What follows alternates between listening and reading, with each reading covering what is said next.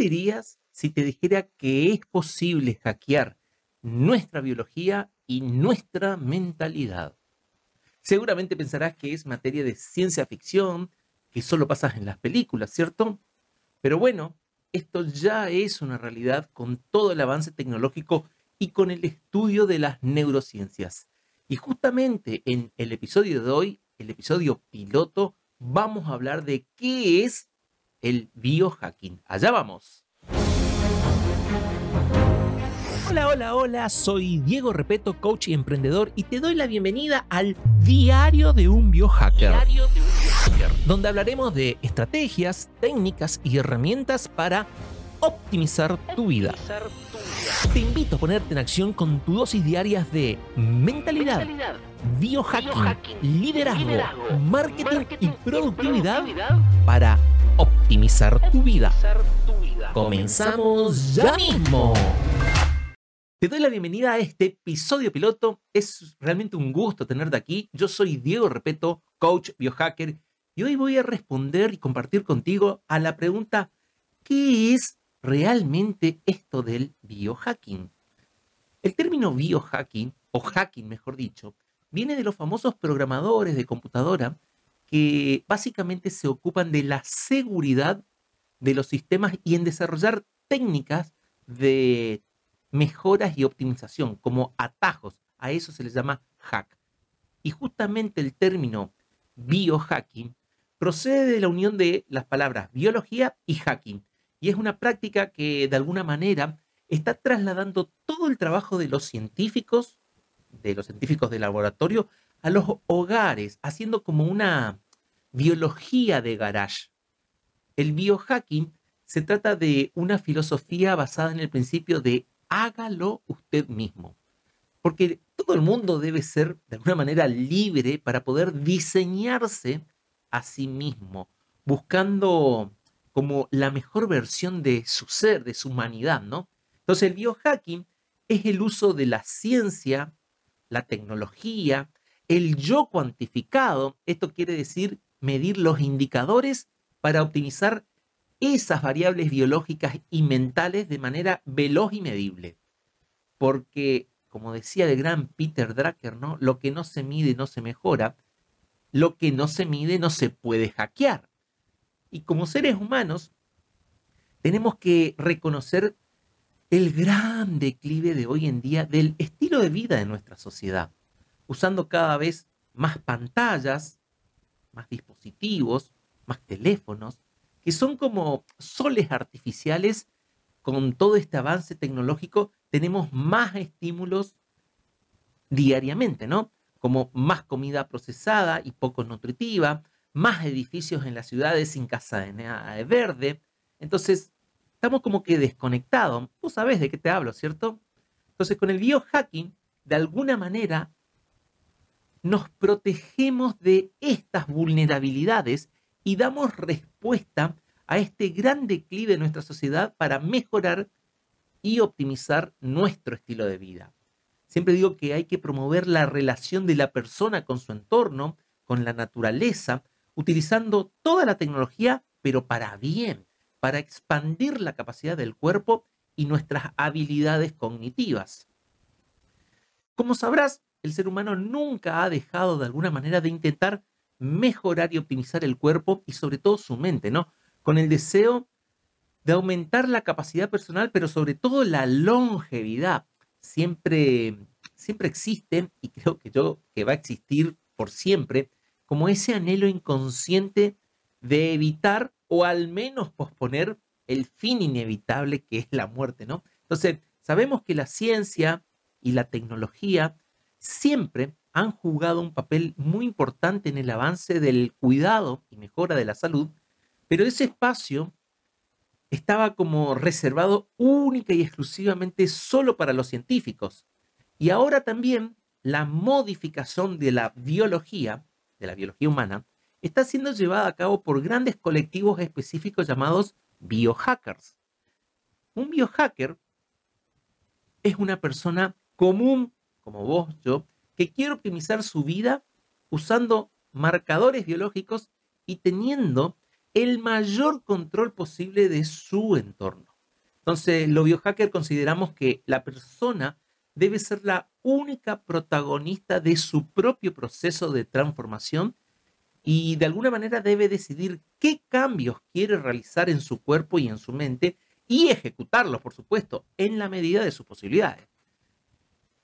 El biohacking parte de la premisa de que lo que no se puede medir no se puede hackear.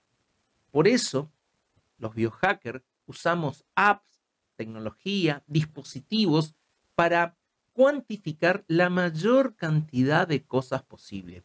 Y hoy ya esto es una tendencia mundial por los famosos wearables o el famoso y publicitado anillo Aura Ring que usan muchos famosos como Will Smith, el príncipe Harry, Manu Ginobili y otros tantos famosos y que básicamente es un dispositivo para medir diversas variables vitales en la persona y que sirve, por ejemplo, para controlar y mejorar los patrones de sueño, ritmo cardíaco, estrés y otras variables más. En mi caso personal, uso una pulsera tipo un reloj que suplanta ese anillo, ¿no? Entonces, me pregunto, y siempre me voy a preguntar, si con todos estos avances tecnológicos vamos a llegar en algún momento a ser superhumanos.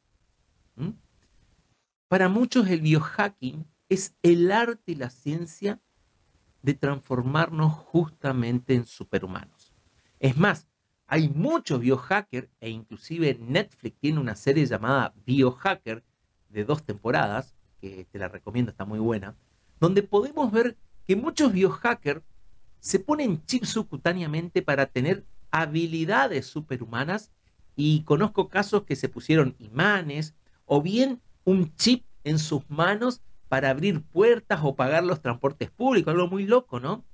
Eh, pero esto está sucediendo. Y yo quiero dejar muy bien en claro que para nada promuevo estos casos extremos de biohacking, ¿ok? Solo quiero que conozcas que hay personas que llevan el biohacking a este extremo, aunque yo no lo comparta. Entonces, y a modo de recapitulación, ¿qué es el biohacking? Para mí, el biohacking es el conjunto de acciones que un individuo lleva a cabo a través de diferentes técnicas y herramientas para optimizar su cuerpo, optimizar su mente y por supuesto optimizar su vida. Y acá la epigenética también forma parte del concepto del biohacking en el sentido de las intervenciones realizadas en nuestro cuerpo y nuestra mente, que pueden modificar esa expresión de nuestros genes. Interesante, ¿verdad? Ahora bien, sé que es muy probable que te preguntes, ¿yo puedo ser un biohacker? La respuesta a un yo puedo siempre es sí podés. ¿Ok? Muchas veces los biohackers son personas que han experimentado algún problema de salud, que le han hecho buscar de alguna manera maneras más eficientes de mejorar su calidad de vida. A veces, pero no siempre, tienen una formación profesional como médicos, terapeutas, coaches, nutricionistas, físicos, biólogos, bioquímicos o investigadores científicos. Otras veces son simples personas quizás animados por la curiosidad y la pasión, como vos, como yo y demás. ¿Te acordás del famoso Michael Jackson? Sabía que pasaba tiempo encerrado en una cámara de oxígeno y lo hacía porque tenía una enfermedad autoinmune que en su caso era el vitíligo. Michael buscaba maneras de vivir mejor y por más tiempo mediante la tecnología. Michael, desde mi mirada, fue uno de los primeros biohackers famosos. Al fin y al cabo, un biohacker puede ser cualquier persona que se preocupe por su salud y que tenga curiosidad y la mente abierta para optimizar su vida y sobre todo que no tenga miedo de experimentar cosas nuevas y muchas veces, muchas veces, ir a contracorriente de la sociedad, sus creencias, sus mandatos y demás. Yo soy un biohacker y realmente me encanta y siempre digo, ¿no? Haciendo como memoria, lo fui desde muy chiquito, me encantaban las mediciones, me encantaba optimizarlo todo. Eh, y, se me viene el recuerdo, ¿no? De que medía, cuando tenía apenas 7, 8 años, medía el tiempo que demoraba en ducharme para no gastar tanta agua y optimizar este valioso recurso. ¿Ok? Por último, y para ir cerrando este episodio, te comparto los cinco biohackers que a mí más me inspiran. Y ellos son el primero, Tim Ferris, que es el autor de la semana laboral de cuatro horas. El segundo es Dave Asprey, que es considerado el papá del biohacking. El tercero es Vishen Lakiani, director de la empresa Mind Valley.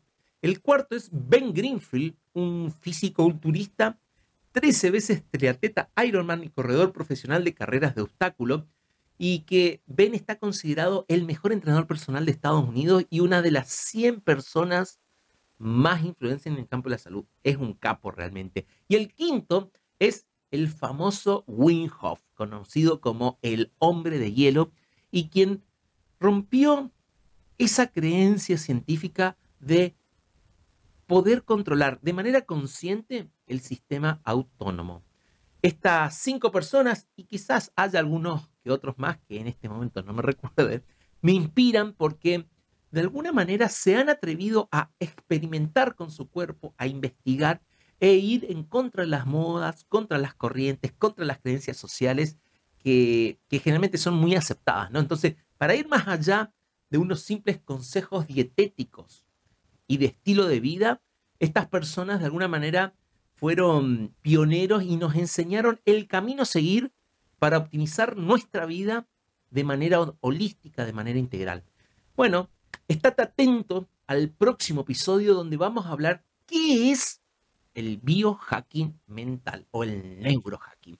Espero que te haya sido útil la información de este primer episodio, este episodio piloto, y te invito a que hoy mismo empieces a hackear y optimizar tu vida que experimentes, que cuestiones las creencias sociales, que te juegues por lo que crees. Y esa es la invitación que te hago el día por. ¿Vamos por más? ¿Vamos por todo? Sí, amigo, vamos por más, vamos por todo. Hasta la próxima. Y terminamos el episodio de hoy y ahora solo tienes que tomar acción para aplicar lo aprendido y optimizar tu vida.